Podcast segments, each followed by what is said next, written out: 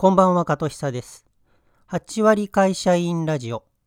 今週は井上大輔さんのマーケターのように生きろ。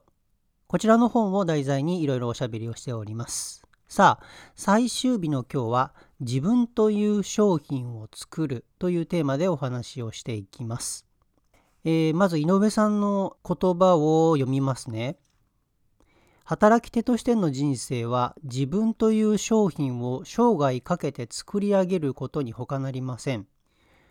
転職、就職にしてもそうだし、まあフリーでやっていくと余計そうなんですけれど、自分を商品と意識できるか、ここがうまくいくかどうかの分かれ道だったような気がしますね。つまり自分が商品であるというふうに考えると一般的な商品と同じですよ。どこの市場でどうすれば求められるのかっていうふうに発想が変わってきますよね。僕の学生の時の就職活動ダメだったのはこの発想がなかったからだったんですよ。いかに自分をよく見せるかっていうことしか考えていなかったのでそれは採用してもらえないよなとその理由が今になって考えてみるとあまあこういう視点がなかったからなんだなというのが実にシンプルに分かりやすく書かれている文だったからでしょうね。すごく自分の中に刺さったので今日これをご紹介しております。もし自分を商品だというふうに割り切って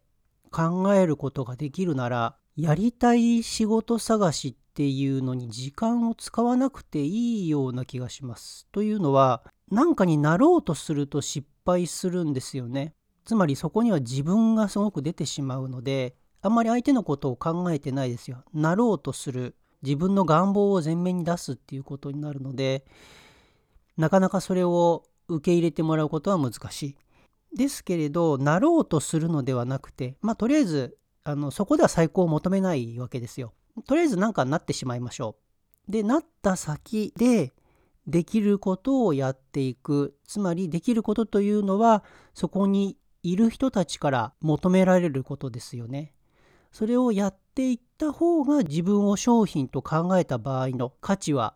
確実に上がっていきますし価値が上がればまた別の市場で勝負ができるかもしれないじゃないですか。こういうやり方の方がキャリアというのは気づきやすいなとなので自分を商品として考えていけば働き手としての人生は歩きやすくなるんじゃないですかね。はい。ということでこれから仕事をしていく上で会社員でもフリーでもどんな形であっても自分という商品を作るこの視点持っておくと強いんじゃないかなと思いました。はい。といったところでお時間です。今日も最後までありがとうございました。続きはまた次回。